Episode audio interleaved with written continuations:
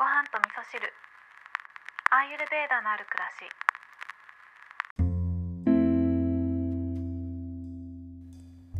こんにちは。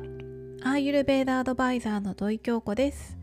えー、今日のお話はですね昨日の続きになってしまうんですけどあの手作りのオーツミルクがねあまりにも美味しかったのでちょっとその続きをお話ししたいなと思うんですけど、えーと、昨日の夜はですね私は夕方におにぎりを1個食べてで夕方にねそうやっておにぎりとか食べることができた時はその後の夕ご飯っていうのはすごく軽めに済ませるんですねいつも。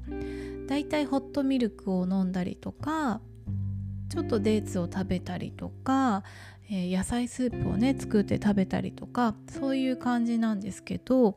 昨日の夜はオーツミルクがあったのでせっかくだからオーツミルクでホットミルクにしようと思ってホットミルクにしてメープルシロップをかけて、えー、ギーをかけて飲んだんですけどこれがねすっごい驚きというかこんな風になるんだっていう発見があったんですけどあの今まで買ったオーツミルクって火にかけてホットミルクにしてもまあまあ普通のホットミルクみたいな感じだったんですけど手作りのオーツミルクの場合はとろっとろのおかゆみたいな感じになるんですよね。おかゆというか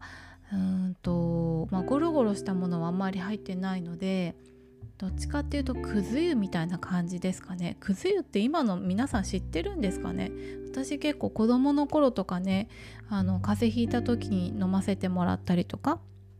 してたんですけどこの手作りのオーツミルクをホットミルクにするととろっとろのくず湯みたいになってちょうどいい感じでこうお腹にたまるですよね。でしかもやっぱりミキサーにかけて作ってるので消化もいいはずなんですよね。なので私はちょっとこの夜食にオーツミルクホットでっていうのはすごいいいなと思って新しい発見がありました。ということで今日はですねオーツミルクを手作りで作ったというところから新しい発見がありましたというお話をさせていただいたんですけど私はねこのあの普通に売ってるものを手作りで作ってみるっていうのがすごく好きで以前にねギーを初めて作った時もものすごい感動したんですよね。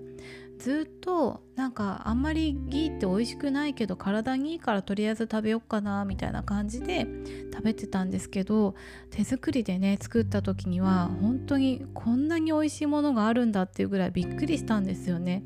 そんな感じでねあの